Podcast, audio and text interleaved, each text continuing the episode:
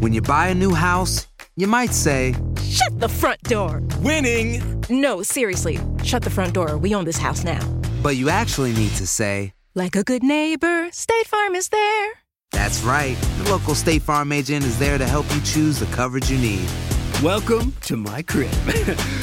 no one says that anymore, but I don't care. So just remember, like a good neighbor, State Farm is there. State Farm, Bloomington, Illinois.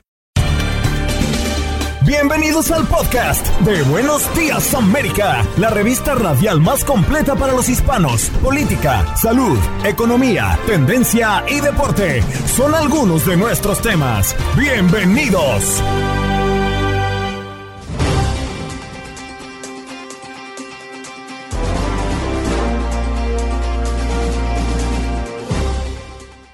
Soy Andreina Gandica y este es el podcast de Buenos Días América. Conversamos esta mañana con Alfredo Izaguirre, abogado en defensa criminal, y es que el expresidente Donald Trump hizo este martes su primera aparición en la Corte Federal de Miami, donde se declaró no culpable de 37 cargos por el caso de los documentos secretos hallados en su casa de Florida. ¿Qué viene a partir de ahora? ¿Puede ir Donald Trump a la cárcel? ¿Por qué se le ha pedido no hablar con los testigos? Todo esto y más nos los ha respondido el abogado en nuestra conversación de hoy día.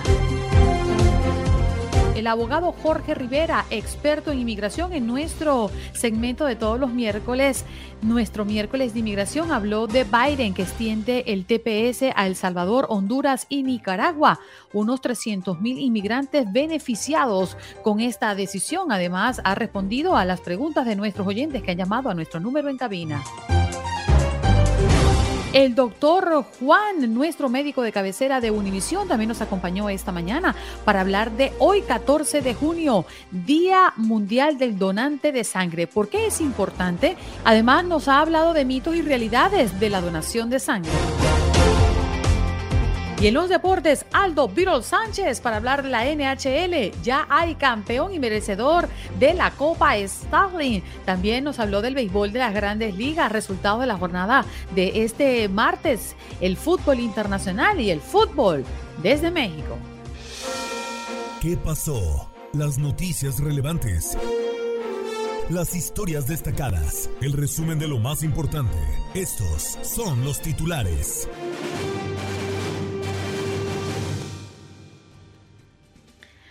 Es noticia la acusación de Trump en Miami y los riesgos de llevar a juicio a un expresidente. Se acerca la fecha en que deberán reanudarse los pagos de préstamos estudiantiles. Hay preocupación entre los hispanos. Tras una pausa de tres años por la pandemia, el Departamento de Educación anunció que los pagos de préstamos estudiantiles deberán reanudarse en septiembre, ya que el Congreso aprobó una ley que impide más extensiones para cumplir con las cuotas. Una tragedia ha ocurrido, al menos 78 migrantes murieron en la mañana del día de hoy cuando el barco pesquero donde se trasladaban volcó y se hundió frente a las costas de Grecia. Y eso es lo que han informado las autoridades. En un reporte anterior se mencionaba la cifra de 59 fallecidos, aunque todavía seguía activa la búsqueda de desaparecidos. Estados Unidos está entre los países desarrollados con peores leyes laborales, según un informe de los 38 países de la OCDE. Estados Unidos ocupa el puesto 36 en políticas salariales, el 38 en protección de los trabajadores y el 32 en derechos de sindicación, según un informe de la ONG Oxfam.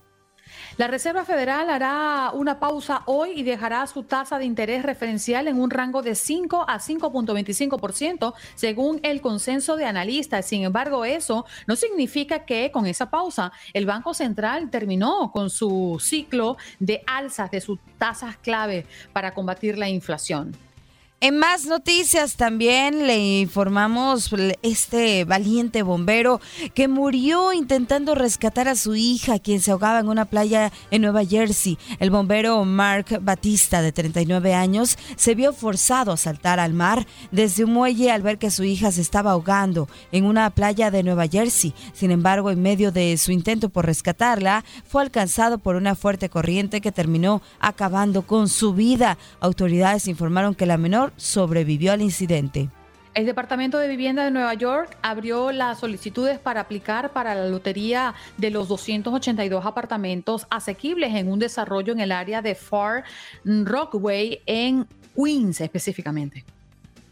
Y en otra información, bueno, también le presentamos que eh, las agresivas tácticas de un coyote que cruzó 7 mil indocumentados y tenía 1.4 millones de dólares en su casa en Arizona. Voy a vender a la niña, es lo que decían estas tácticas. Manuel Ochoa Vázquez, jefe de una banda de coyotes, fue sentenciado esta semana a ocho años de prisión por cruzar a miles de inmigrantes en Arizona y lavar las ganancias ilícitas. Y Jason Xavier Villanueva, acusado por las autoridades de ser una de las mayores fuentes de fentanilo en el norte de Texas, vinculado a una serie de sobredosis entre estudiantes en Carlton que ocasionó la muerte de tres adolescentes. Se declaró culpable de varios delitos de narcotráfico según la oficina del fiscal federal del norte de Texas. Y en más noticias, ola de calor extremo causa seis muertes en México. Activan alertas en los estados del norte. La ola de calor dejará temperaturas de entre los 104 y 113 grados Fahrenheit en 22 estados de 32 estados de México. Y en informaciones deportivas, hoy a través de la sintonía de TUDN Radio, el conjunto de Croacia se medirá a los Países Bajos en las semifinales de la, de la UEFA Nations League, perdón, a las 3 de la tarde, tiempo del Este.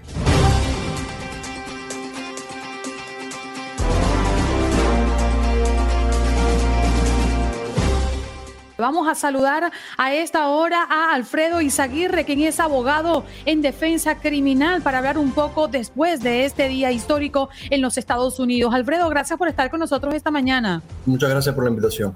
Bueno, definitivamente, y ya como lo hemos comentado desde bien temprano, Donald Trump enfrenta 37 cargos penales federales por supuestamente haber retenido y ocultado documentos secretos en su casa de Florida después de dejar la presidencia de Estados Unidos en el 2021. De estos cargos, abogado, ¿por cuál debería preocuparse más el expresidente? Eh, los cargos más preocupantes obviamente son los cargos por tal la cual puede recibir el más tiempo en la prisión uno de los cargos más severos es obstrucción, obstruir la justicia, ¿no? que tiene una máxima de 20 años en la cárcel. Eh, eso es bien preocupante. Tiene otros cargos que también está enfrentando 10 años de prisión. Están mirando un total de casi 100 años en la prisión. Obviamente, eso, si lo fueran a encontrar culpable, esa no sería la sentencia que recibiera, pero legalmente eso es lo máximo que pudiera recibir. Abogado, en medio de la jornada del día de ayer se conoció que se le solicita a Donald Trump no establecer contacto con los testigos, es decir, muchos de ellos empleados del expresidente. ¿Cómo la justicia puede vigilar a que esto no ocurra y por qué ocurre esta solicitud? Eh, bueno, eh, los fiscales y la corte siempre tienen el temor que los acusados vayan a contactar a los testigos de los casos eh, simplemente para sobornarlo o amenazarlos para que digan algo a favor del acusado. Los, los testigos siempre están instruidos por la fiscalía de que si un acusado lo amenaza o lo trata de sobornar, que contacte a los fiscales. Y eso sería cargos adicionales que le pusieran a un, a un acusado. ¿no? Abogado, también llama mucho la atención, bueno, muchas frases que dio el expresidente Donald Trump después de esta jornada en el sur de la Florida cuando se traslada a New Jersey, pues ha dicho que en el pasado otros presidentes han poseído documentos y no ha pasado nada, que esto forma parte de un plan en medio de esta campaña mm, de cara a las elecciones del 2024. Yo le pregunto, ¿es diferente el caso de Donald Trump comparándolo con, por ejemplo, los correos de, de Hillary Clinton o los documentos que recientemente se le han encontrado al presidente Joe Biden? Hay que ver específicamente los detalles del caso de él. La alegación aquí es eh, el supina que le mandó el, eh, Departamento de Justicia. Y ahí es donde es la alegación de que él ignoró o trató de mentir después que le mandaron una supina, que no sé si es exactamente un poco diferente al caso de Biden, pero sí creo que el caso de Hillary es un poquitico más eh, cercano a este de Donald Trump. En un caso hipotético, abogado, que Donald Trump se ha hallado culpable, ¿cuál podría ser eh, su pena? Legalmente pueden dar hasta 100 años. En realidad no creo que un juez le dé eso. es una persona que no ha cometido un crimen en el pasado. está enfrentando cargos de obstrucción de la justicia, pero tampoco están, hay alegaciones de que él ha vendido información a los rusos o los chinos. Simplemente es que en las alegaciones que él le demostró, insinuó eh, a un reportero que tenía información, puede ser unos 10, máximo 20 años. Para finalizar, abogado, eh, estos procesos, ¿cuánto tiempo llevan, porque entendemos que estamos en unos tiempos muy importantes en la carrera profesional del expresidente Donald Trump. El tiempo le alcanzará inclusive para llegar a las elecciones del 2024 en el caso de que sea el candidato republicano y ser electo presidente si es que eso ocurre en medio de este proceso. ¿Cuáles son los tiempos? Eh, eso va a ser una decisión de la jueza eh, Cannon, que es la que tiene el caso. Esto es un caso bien complicado. Hay documentos eh, secretos, por ende los abogados de él tienen que pasar un cierto nivel de seguridad primero antes que empiece el caso para que ellos puedan leer todos los documentos que están alegando que son secretos. Todo esto es un proceso que se demora mucho tiempo. No sé si va a llegar hasta finales del 2024 para las elecciones. Eso estaría en manos de eh, la, jueza Cannon y cuánto, que, cuándo quisiera ella poner el juicio del caso este. Pero según los tiempos regulares es posible que todavía el caso continúe aún llegando a las elecciones del 2024.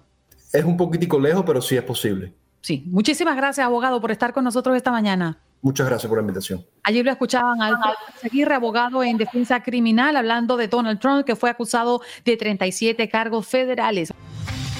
En Buenos Días América sabemos lo que te preocupa. Por eso, de la mano de los expertos, te guiamos y respondemos tus preguntas los miércoles de inmigración. Haz tu pregunta al abogado. Llama ya al 1833-867-2346. El abogado Jorge Rivera ya está con nosotros. Muy buenos días, abogado. ¿Cómo amanece? Muy bien, aquí celebrando la gran noticia para los tepecianos que le han extendido el TPS a Centroamérica, así que me imagino que vamos a hablar de eso el día de hoy. Estamos súper felices eh, y felicitándolos. Claro, por supuesto, porque ya el gobierno lo ha anunciado que la extensión del estatus de protección temporal, mejor conocido como TPS, para El Salvador irá hasta el 9 de marzo, mientras que para Nicaragua y Honduras, abogado, quedó fijado para el 5 de julio de 2025. Sí, fíjate que son 18 meses que estábamos esperando porque precisamente esta semana eh, iban a tener las audiencias en la Corte Federal para considerar si eh, terminar el TPS. Estamos hablando de El Salvador, Honduras, Nicaragua y Nepal. Así que vino justo a tiempo esta renovación.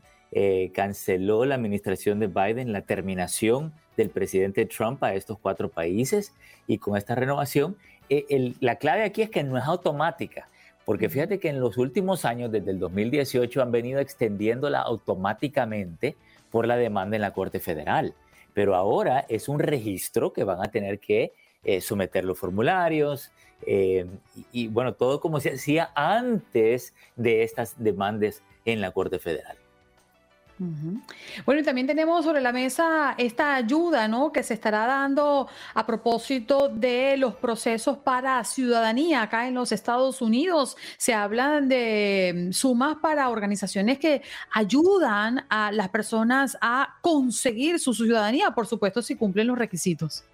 Claro, porque justo estamos a tiempo todavía para que apliquen ya y les den la ciudadanía y poder participar en las elecciones del 2024.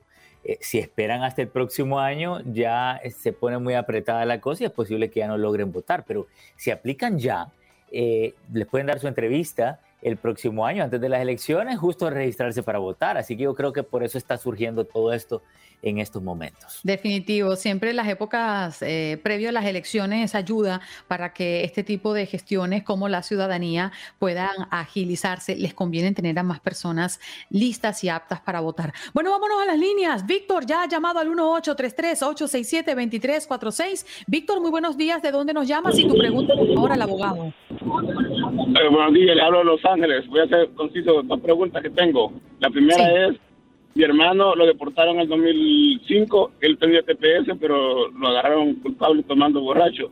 Y quería preguntarle al abogado si yo puedo arreglarle, ahora porque le dieron 10 años de salida, si yo puedo arreglarle con ser ciudadano.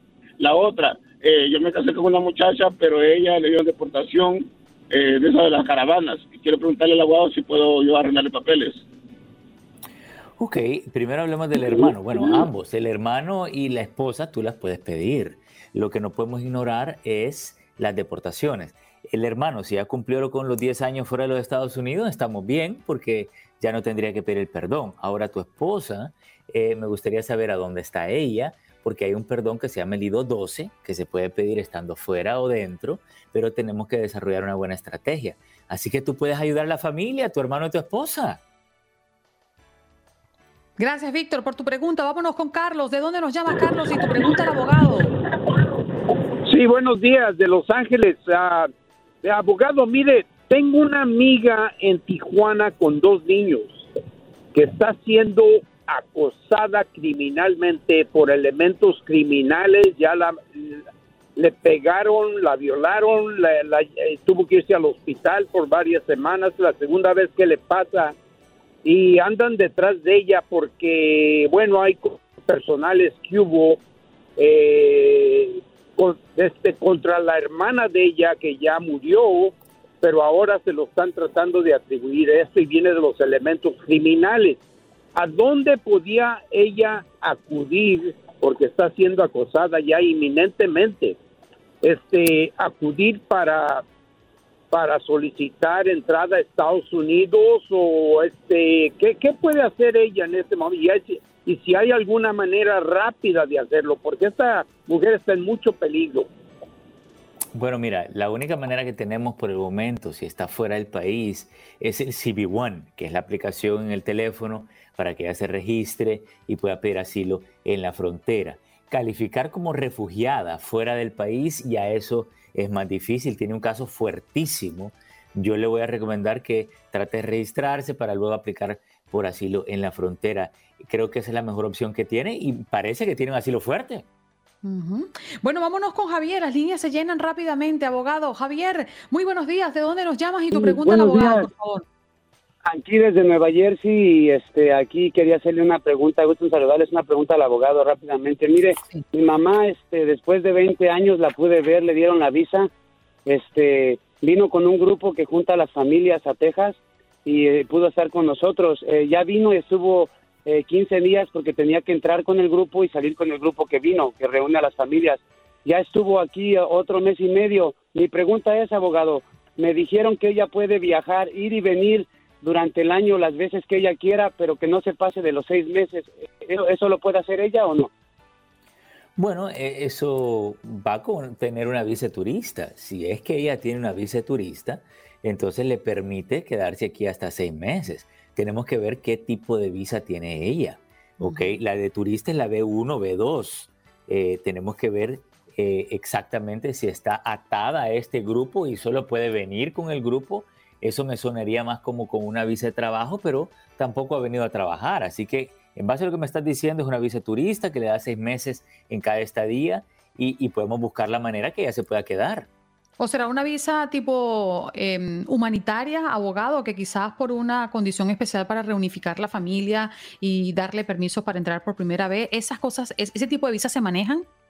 Sí, están varias visas. Están los paroles humanitarios, están eh, las, eh, la reunificación familiar, pero no para México en estos momentos. Mm. Entonces, existe la posibilidad que sea una visa humanitaria. Veamos eh, en la visa, ¿por qué no le dices a ella que le tome una foto a la, a la página de la visa que tiene la información de la embajada y de la visa específicamente y para que la veamos nosotros y tomamos una decisión? Claro. Vámonos con Juan. Juan, ¿de dónde nos llamas? Buenos días y tu pregunta al abogado, por favor. Sí, yo estoy llamando de Nueva York. Sí. Eh, mi pregunta es rápido. Te admiro mucho, abogado. Eh, yo soy ciudadano por 20 años y siempre te he admirado porque te preocupas por nuestra gente y yo pasé por eso mismo hace 20 años. Mi pregunta es rápido. Eh, yo tengo una novia y ella ha vivido aquí en Estados Unidos por como 15 años. ¿Ves?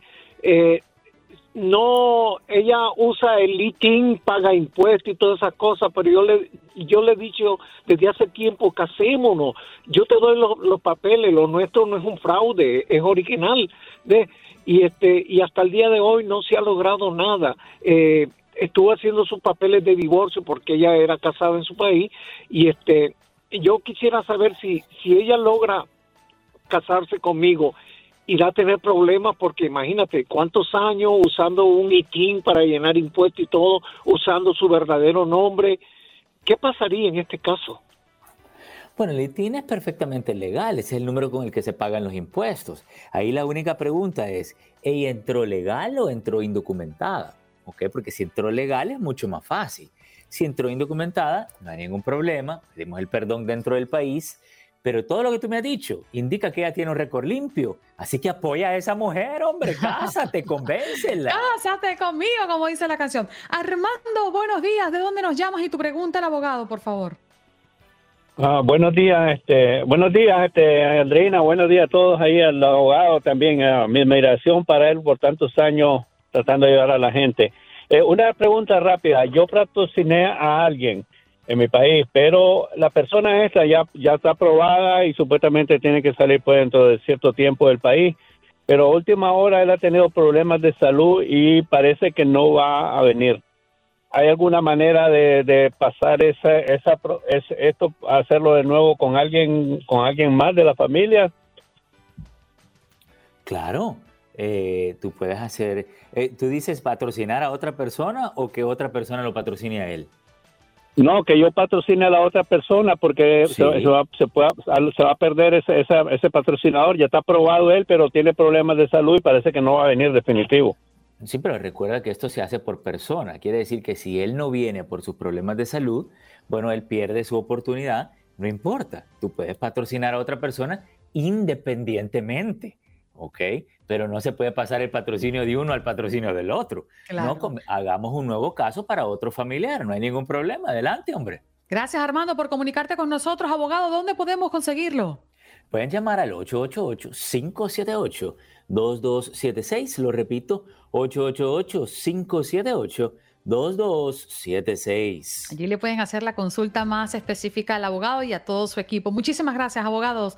Ah, nos encontramos la próxima semana, Dios mediante. Claro que sí, las queremos mucho. Bendiciones. Abogado Jorge Rivera, ya regresamos. Porque la salud importa. El doctor Juan Rivera nos acompaña como cada miércoles en Buenos Días América. Doctor, qué gusto tenerlo esta mañana como siempre. Muchas gracias y muy buenos días. ¿Cómo están? Buenos días. Buenos días. Bueno, por aquí hablando de un día muy importante, ¿no? Un día también para concientizar a propósito de la donación de sangre. Mm, no sé si realmente en nuestros países, doctor, tenemos una, una cultura mucho más pro donación de sangre específicamente, pero hoy es 14 de junio y nos encantaría hablar de esto con usted esta mañana. Así es, eh, Andreina, y es extremadamente importante la, donación de sangre porque salva vidas. Y uno no sabe cuándo uno eh, puede estar en, en esa situación en donde llegas a una sala de emergencia, Dios no lo quiera, por un accidente o por una enfermedad y lo que te salvaría la vida es básicamente una donación de sangre. Es importante eh, para los hospitales en Estados Unidos poder tener ese recurso.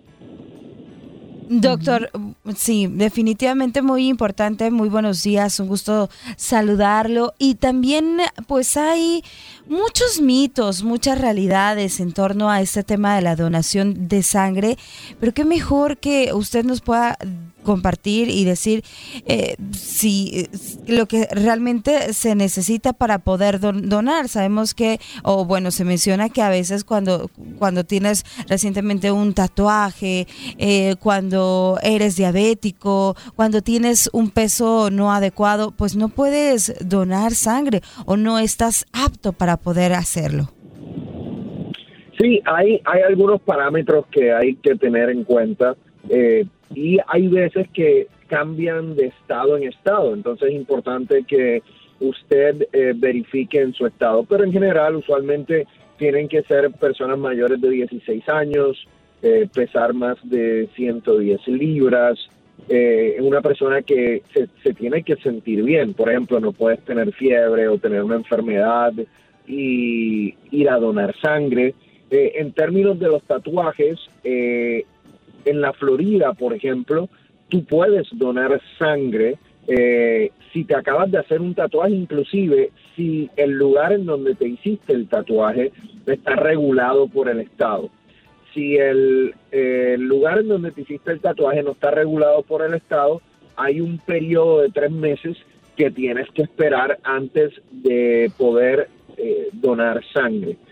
Eh, pero usualmente tienen que también, bueno, no usualmente, todo el tiempo que alguien dona sangre, esa sangre se prueba, se hacen estudios eh, para enfermedades, por ejemplo, de transmisión sexual, como VIH, que es otra de las cosas que la gente anteriormente, no sé si todavía existe tanto esa preocupación, pero por mucho tiempo existía la preocupación, no, si dono sangre, puede ser que me dé una enfermedad, un VIH, una hepatitis. Eso realmente no sucede. La sangre eh, se manda antes de dársela a una persona, se, hacen pruebas para asegurarse que, esa sangre no, tiene ningún tipo de enfermedad que le vaya a perjudicar a esa persona. Claro. Doctor, también he escuchado que los diabéticos o quienes padecen enfermedades del corazón no pueden donar. ¿Usted qué dice? Mira, yo creo, como, como vuelvo y les digo, yo creo que tienen que ver, eh, ca- cada estado puede tener una, unas reglas distintas. Eh, en términos de enfermedad del corazón, yo como cardiólogo te puedo decir, yo tengo pacientes que donan sangre, siempre y cuando tú tengas una hemoglobina estable, no puedo, no, no, no veo por qué eh, no puedes donar eh, sangre.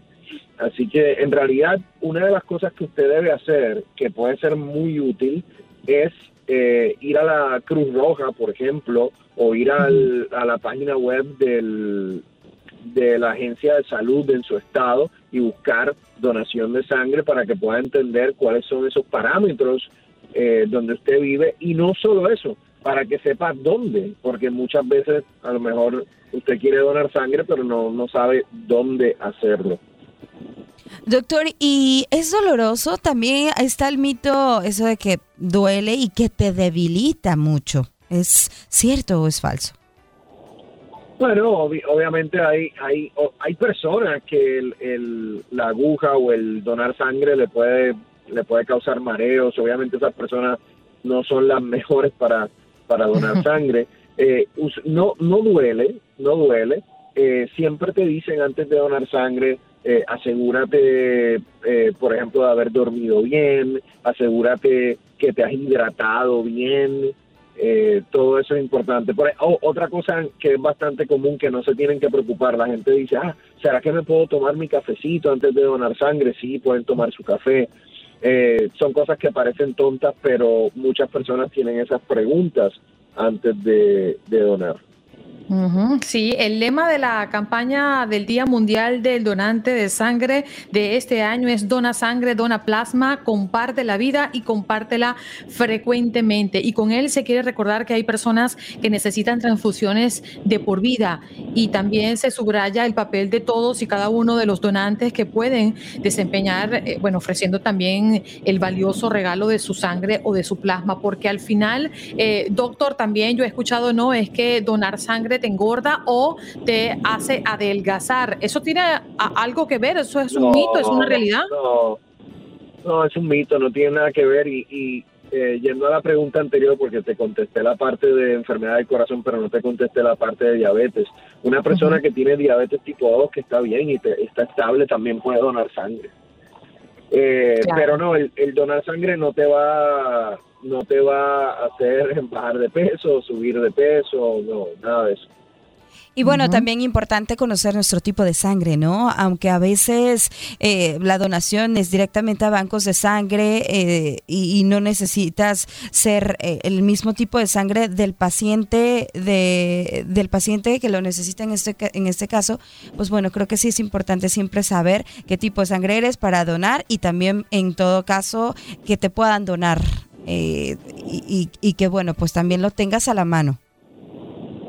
Sí, eh, eh, cualquier información es, importante. Eh, lo que lo que sí les puedo decir también es que alguien que llega a una sala de emergencia eh, con alguna enfermedad que necesita sangre, no es como que no te van a decir, oye, ¿cuál es tu tipo de sangre? Y si tú no sabes, pues vas a tener un problema. No, porque usualmente cuando uno está en esa situación, te sacan sangre y envían tu sangre a lo que se llama un type and cross, que eso quiere decir que el laboratorio rápido va a saber cuál es tu sangre y eso lo tienen que hacer. Tú le puedes decir a alguien, yo soy O negativo, yo soy A positivo, y con todo y eso el, el hospital tiene que verificar antes de darte a ti una transfusión de sangre, tiene que verificar tu tipo de sangre.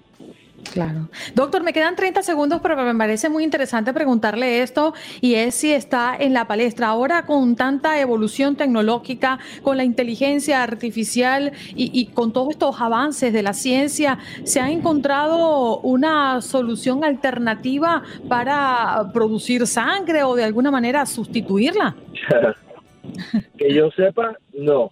Que yo sepa, no. Hay muchas, hay muchos avances en la parte de, de trasplantes de órganos, eh, pero todavía no, no he leído nada que tenga que ver con, con sangre, pero, pero seguramente en un futuro. Sí, seguramente. Bueno, si ya nos están clonando a nosotros. Gracias, doctor, por estar con nosotros esta mañana. Un abrazo, cuídense.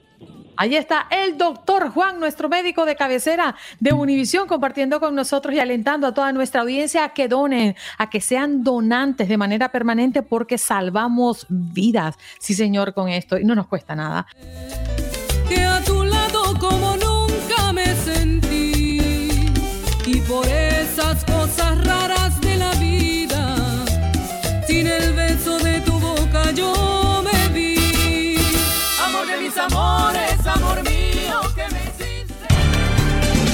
Estás escuchando el podcast de Buenos Días América, la revista radial más completa para los hispanos. Escúchanos en las diferentes plataformas: Euforia, Spotify, TuneIn y iHeartRadio. Tu DN Radio. Vivimos tu pasión. Adrenalina, pasión y orgullo. Todo por ser campeones. En Buenos Días América. Contacto Deportivo.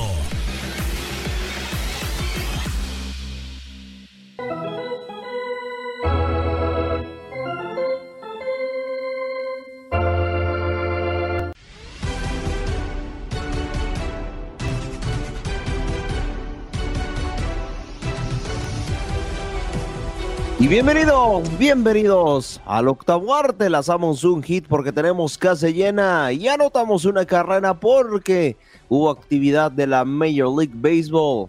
Desafortunadamente ya se acabó la NBA, pero tenemos obviamente la actividad de las grandes ligas. ¿Qué está pasando? Y obviamente lo que se lleva a los reflectores. Lo que viene siendo esta semana es así es, el apodado Derby del Subway. Ya me imagino cuál, eh, cuál será este. Ya se imaginan cuál será, perdón. New York Yankees contra los New York Mets. Así es, partidazo en series que tendremos, obviamente. Pues eh, se viene grandísimos encuentros y vamos a repasar lo que nos ha dejado este gran enfrentamiento. Primero, vamos a hablar de la lesión que sufre Aaron Judge. Ya lo hablaba en los titulares.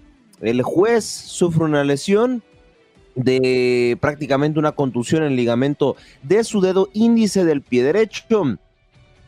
Cuando, justo cuando la verdad venía en su mejor momento, hablábamos que si Shohei Otani merecía un poco el MVP o se perfilaba para ser el MVP del torneo, yo decía que, pues, si Aaron Judge no hubiera jugado esta temporada, posiblemente lo tuviera el japonés. Y es que la verdad, lo del jugador de los New York Yankees estaba teniendo un grandísimo momento. Era el sublíder de los home runs conectados tanto en la Liga Americana como en la Nacional. Y desafortunadamente recibe, recibe esta lesión que no es por ser pesimista, pero a veces este tipo de lesiones deja fuera a los jugadores el resto de la temporada. Ojalá no sea el caso, porque, reitero, era uno de los jugadores que se perfilaba para ser el MVP de la temporada regular, MVP también de la Liga Americana, bueno, eh, perfilaba para grandes cosas, ¿no? Pero se nota, se nota entusiasta, ¿eh? El juez de cara a su lesión dice, estoy, ah, no, me estoy revisando, estoy mejor cada día, tengo una buena mentalidad respecto a esto y creo que estoy en el camino correcto. Se nota entusiasta el buen Aaron Judge. Todavía no hay un reporte oficial por parte de los New York Yankees referente a la lesión de este jugador. Pero así, eh, así como sufrió una lesión Aaron Judge para el conjunto de los Mets, pues da el caso de, de Pete Alonso, eh, que ya reveló que no sabe si va a renovar eh, con el conjunto de Nueva York. No sé, no sabe si está en sus planes, tal cual así lo ha comentado a través de diferentes eh, declaraciones.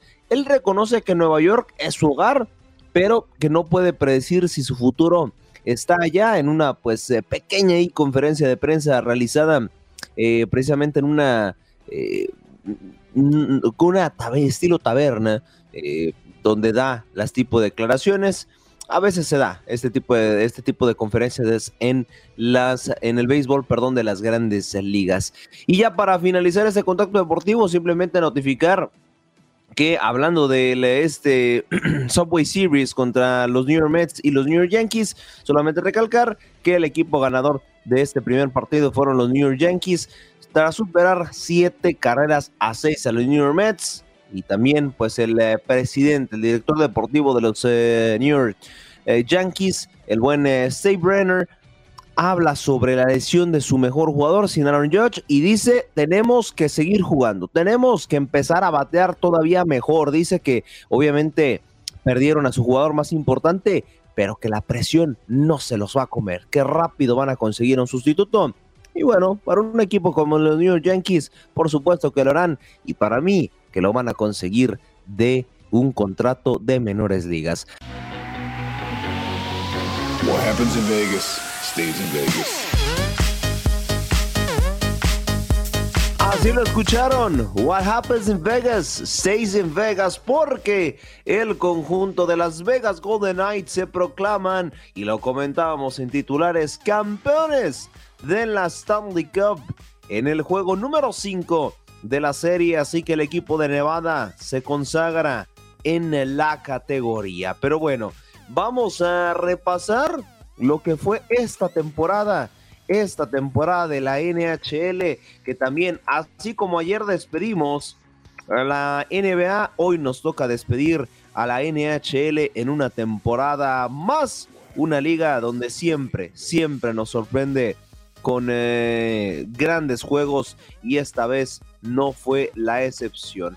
Primero, empecemos repasando lo que fue el camino del campeón donde hay que ser honestos, Las Vegas no figuraba en ninguna parte como favorito para llevarse el título. Había otros equipos como los eh, Huracanes y también como el equipo de las Avalanchas para llevarse el título. Pues no, querían repetir y ahora el conjunto de Las Vegas Golden Knights consigue su primer título de la categoría apenas el segundo. Desafortunadamente no entra de los equipos que en su primer Stanley Cup, en su primera final, gana el campeonato. Recordemos que la temporada 2017-2018 perdieron precisamente el campeonato frente a los Washington Capitals.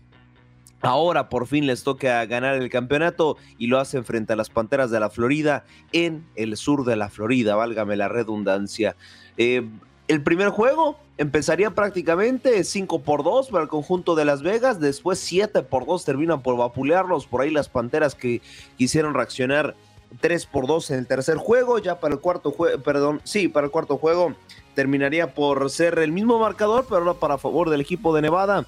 Y ahora en este último juego el conjunto de Las Vegas, de los Caballeros Dorados, dijeron, ¿sabes qué?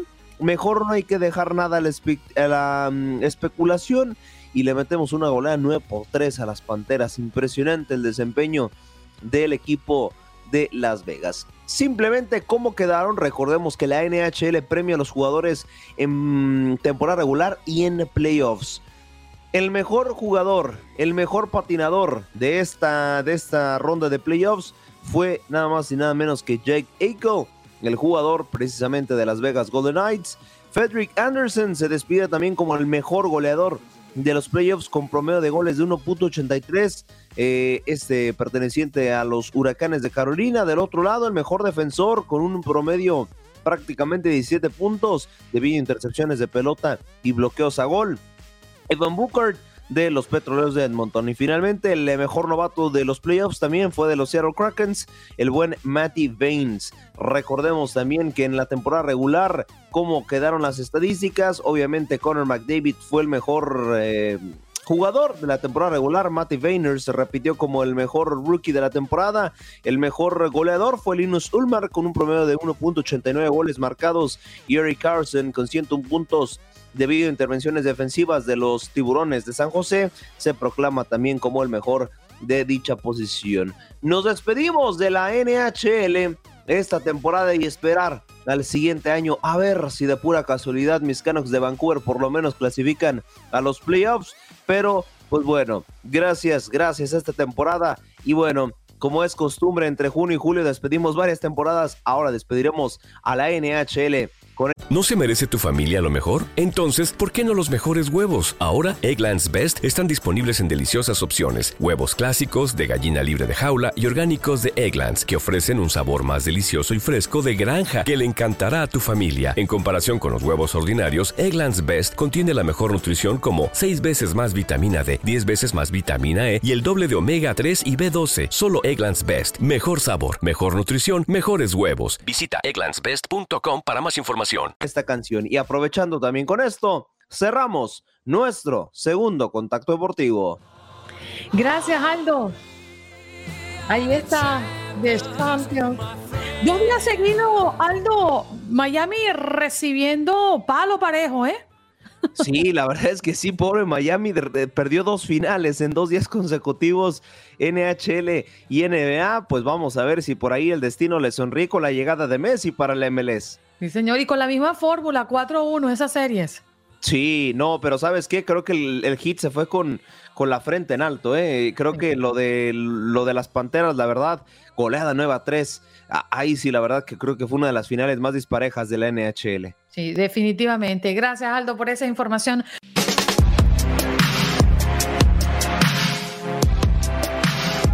Saludos, saludos amigos de TUDN Digital. Estamos desde Las Vegas en Estados Unidos, pero en esta ocasión no vamos a hablar de la selección mexicana. Vamos a hablar de las Águilas del la América que siguen buscando entrenador para el próximo torneo y justamente una de las opciones es estadounidense. Se trata de Greg Berhalter, aquel técnico de la selección de Estados Unidos todavía en la Copa del Mundo de Qatar 2022. Ahí estaba dirigiendo al Team USA.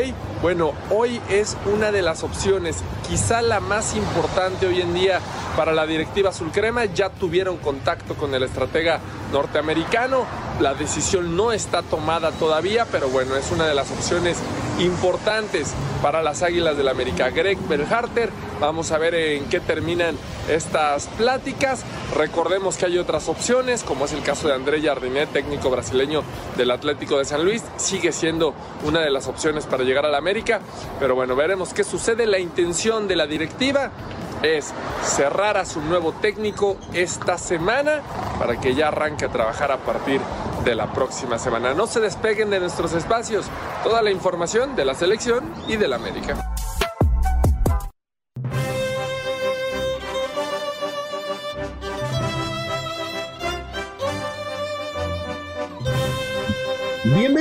Bienvenidos, a este tercer contacto deportivo. ¿Quién dijo que la actividad de la Liga MX ha acabado para nada? Porque hay mucho del cual hablar. Ya lo escucharon Greg Berhalter, el ex director técnico del conjunto de Estados Unidos, pues estaría llegando al nido águila. Parece ser que es el candidato número uno.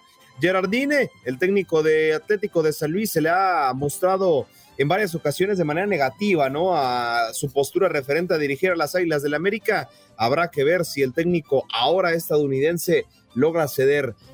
Si nos vamos por estilo de juego, eh, Bray Halter me parece que no encaja dentro de lo que viene siendo y a lo que acostumbra jugar las Águilas del América. Recordemos que tienen experiencia, fue asistente técnico a inicios de la década del 2010 eh, fue asistente técnico con el LA Galaxy, después dirige por su cuenta al Hammarby y ya su primera experiencia como tal de técnico profesional sería con el Columbus Crew del 2013 al 2018, es cinco años con el conjunto de Colón. Y pues eh, buscará replicar algo similar con las Águilas del la América. Sus números con el conjunto amarillo, pues evidentemente está el haber llegado a playoffs, los clasificó a playoffs en el 2015, 2016, 2017 y 2018. En 2015 llegó a la final, pero perdería en casa precisamente frente a los Portland Timbers. Pues ya por lo menos dejó, ojo, eh, Berhalter dejó la base del Columbus Crew campeón en el 2020. ¿eh? Así que bueno, habrá que ver si logra hacer algo destacado en las Águilas del la América. Reitero, para mí no es un técnico que, encaje precisamente con la ideología, el estilo juego águila. Referente también en noticias al conjunto de Cuapa, pues eh, Kevin Álvarez, así es el lateral derecho de Pachuca, bueno, ahora ex, ha sido confirmado por medio de un video a través de redes sociales, será nuevo jugador de las Águilas del la América. Ah, caray, habrá que ver si Kevin Álvarez logra tener el mismo desempeño que tuvo en Pachuca y a ver si la presión del América no termina por cobrarle factura. Ojalá, le deseamos mucho éxito a Kevin Álvarez en esta nueva etapa.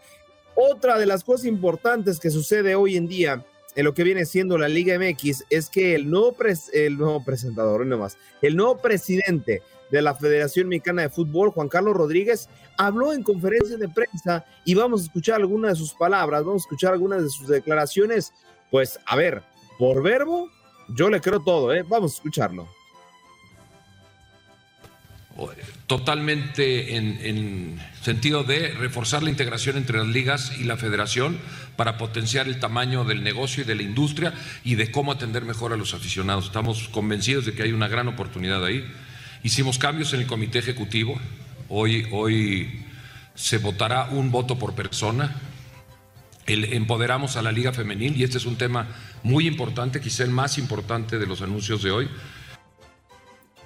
Ahí están algunas de las declaraciones del eh, nuevo presidente de la FMF, el buen Juan Carlos Rodríguez, también tocó temas como el acabar con la multipropiedad, que el descenso y ascenso sea negocio. A ver, y esto es una propuesta totalmente personal, si vas a ser como los mejores piensa como los mejores. Y por negocio es más fácil, una inversión más segura con tres descendidos y tres ascendidos, porque tu inversión puede volver en un año, tienes más chances de regresar a primera división. A otra de las cosas que tocó fue la Copa Libertadores, que mira, nuestro nivel cuando vamos al Mundial de Clubes termina siendo pues para el olvido. Y todavía se da los lujos de decir que pues si nos imitan de la buena manera, claro, obviamente la Liga MX tiene que ser reconocida dentro de Sudamérica, pero creo que lo mejor que le puede pasar es regresar a la Copa Libertadores, pero solo se dará eso si nos imitan como tal cual, anfitriones y no como invitados. Finalmente, para cerrar nuestro contacto deportivo, tocar el tema de que pues evidentemente la multipropiedad tiene que acabar y que eso debe ser benéfico para el negocio. Bienvenidos, bienvenidos a este cuarto y último contacto deportivo para hablar de lo que será la actividad de la UEFA Nations League el día de hoy a través de la sintonía de TUN Radio. Las, gran, eh, las semifinales del torneo Países Bajos estarán enfrentando al conjunto de Croacia en punto de las 3 de la tarde, tiempo del este. La otra semifinal será España frente a Italia el día de mañana. Pero hoy, junto a Antonio Camacho y Max Andalón, podrán ser testigos del primer finalista de este gran torneo, que obvio, también la gran final la vivirán a través de nuestra sintonía este fin de semana. Eh, vamos a repasar, bueno, recordemos que los Países Bajos eh, viene de precisamente ser un subcampeón de este torneo. España de la misma manera, o sea, sea quien sea el campeón de esta edición, tendremos un nuevo monarca. Ya lo fue Portugal, ya lo fue Francia, ahora lo buscará hacer Países Bajos, España, que son dos subcampeones, o en su caso Croacia o Italia. Italia, por cierto, ya es campeona de Europa y buscará pues su segundo título europeo a nivel de selecciones. Vámonos también a repasar un poquito las declaraciones que da Jordi Alma previo a este partido. Primero, referente a si será capitán o no de la Furia Roja. Bueno, con muchísima ilusión, ¿no? Ojalá que podamos levantar el, título. Al final, bueno, ya sea capitán o segundo o no sea capitán, lo que me interesa por el bien de la selección es, levantar el título. Creo que llevamos ya pues 11 años eh, sin ganar uno, es una oportunidad única. Una oportunidad única, lo reconoce el lateral izquierdo de la selección española. Y otro que tiene una misión eh, difícil, el Luis de la Fuente, estratega del conjunto de la Furia Roja que también habla previo al gran partido frente a Italia. Y bueno, prácticamente reconoce, reconoce que es un título oficial e irán por ello. El día de la cadena Conjunto con todo el equipo y ahí valoraremos el, el verdadero estado en todos los sentidos de estos dos jugadores. Pero yo estoy muy tranquilo, muy, muy convencido de que sí que están preparados para jugar con toda seguridad. Ahí están declaraciones por parte de Luis de la Fuente previo a este partido y algunas bajas que posiblemente tendrá el conjunto español para este próximo partido. Les recuerdo a las 3 de la tarde, tiempo del este, Croacia eh, se estará enfrentando ante los Países Bajos, el primer finalista de nada más y nada menos que de la UEFA Nations League. Lo vivirán con nosotros. Ahí estará el buen Toño Camacho y Max Andalón llevándoles las emociones de este partido. Con esta información estamos cerrando nuestro cuarto y último contacto deportivo. Gracias por acompañarnos en nuestro podcast. Buenos días América. Y recuerda que también puedes seguirnos en nuestras redes sociales. Buenos días AM en Facebook y en Instagram. Arroba Buenos días América. AM. Nos escuchamos en la próxima. ¿No se merece tu familia lo mejor? Entonces, ¿por qué no los mejores huevos? Ahora, Egglands Best están disponibles en deliciosas opciones. Huevos clásicos, de gallina libre de jaula y orgánicos de Egglands, que ofrecen un sabor más delicioso y fresco de granja que le encantará a tu familia. En comparación con los huevos ordinarios, Egglands Best contiene la mejor nutrición como 6 veces más vitamina D, 10 veces más vitamina E y el doble de omega 3 y B12. Solo Egglands Best. Mejor sabor, mejor nutrición, mejores huevos. Visita egglandsbest.com para más información.